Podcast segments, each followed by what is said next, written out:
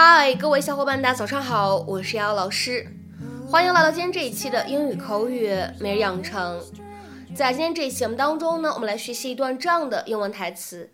那么它呢，来自于《摩登家庭》的第三季第六集。首先的话呢，先来听一下这样一段英文台词。I showed her the student union. We visited the dorms. We sat in on a class. I showed her the student union. We visited the dorms. We sat in on a class. 我带她去看了学生会，我们参观了宿舍，我们还去教室听了节课。I showed her the student union. We visited the dorms. We sat in on a class. I showed her the student union. We visited the dorms. We sat in on a class. 那么在这样一段话当中呢，我们需要注意哪些发音技巧呢？首先，第一处 showed her 放在一起呢，可以有一个击穿的现象，我们呢可以读成 shoulder，shoulder，shoulder。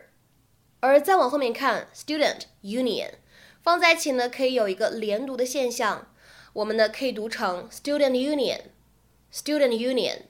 好，然后呢，再来看一下下一处发音技巧，visited 和 the 放在一起呢，会有一个不完全爆破的处理，所以呢，我们可以读成 visited the，visited the，visited the。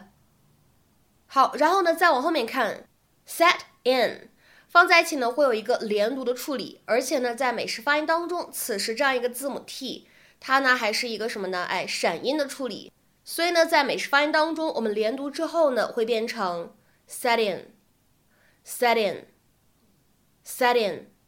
然后呢，再来看一下最后这一处发音技巧，on，呃，放在一起呢，非常自然的一个连读，我们呢读成 on，on，on。 There she is, the old library. Had some late nights in there. Some of them I even spent studying. Don't tell your mom. Maybe don't tell me. Oh. Cottage! He was shielding his eyes from the sun. Knew it when I hit it. Phil is taking Haley to visit his alma mater. Loved college. Mm, we are hoping some of that enthusiasm rubs off on her. Go Bullfrogs! Dogs. Bulldogs. I feel like you do that on purpose. Mm, no, it's just I say bull and I can't remember if it's frogs or dogs. When I talk to my old friends from college, do we croak or do we bark? I got it. Hello.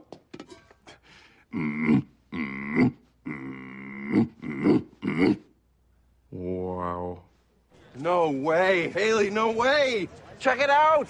After a few beers, my buds and I would jump on these lunch trays and race down this same hill. Hop on. I don't want to hop on. Seriously, you'll get the giggles. I don't want the giggles. Hey, honey. How's the trip going? So good? Go Bullfrogs! It's dogs. Oh, sorry. How's Haley doing? She's. She's loving it. She's loving it. I showed her the student union. We visited the dorms. We sat in on a class. I really think she's starting to see what college has to offer. Oh, hang on, Claire. Go Bulldogs! 那么在今天节目当中呢，我们来学习一个短语。各位同学呢，可以看看这个短语呢，你之前见过没有？学习过没有？它呢叫做 sit in on something。 那么这个短语是什么样的意思呢？sit in on something，它的话呢，其实可以用来表示练习旁听，在某个活动、某一个讨论当中，是一个旁观者的身份，或者说呢去了但是不参与，哎，这样的意思。所以呢，我们来看一下对应的两条不同的英文解释。to attend something as an informal spectator, visitor, or participant. 再比如说，来看一下第二条英文解释 ：If you sit in on a lesson, meeting, or discussion, you are present while it is taking place, but do not take part in it. 那么下面呢，我们来看一下几个例子。第一个，Will they permit you to sit in on a few classes？他们会允许你旁听几节课吗？Will they permit you to sit in on a few classes？下面呢，我们再来看一下第二个例子。People can sit in on meetings even if it's not really in their subject area。 即使主题不在自己的研究范围以内，人们也可以旁听会议。People can sit in on meetings, even if it's not really in their subject area. 下面呢，我们再来看一下这样一个例子：The boss wants to sit in on the production meeting to make sure everything is going smoothly. 老板要旁听生产会议，以确保一切都进行得很顺利。 The boss wants to sit in on the production meeting to make sure everything is going smoothly.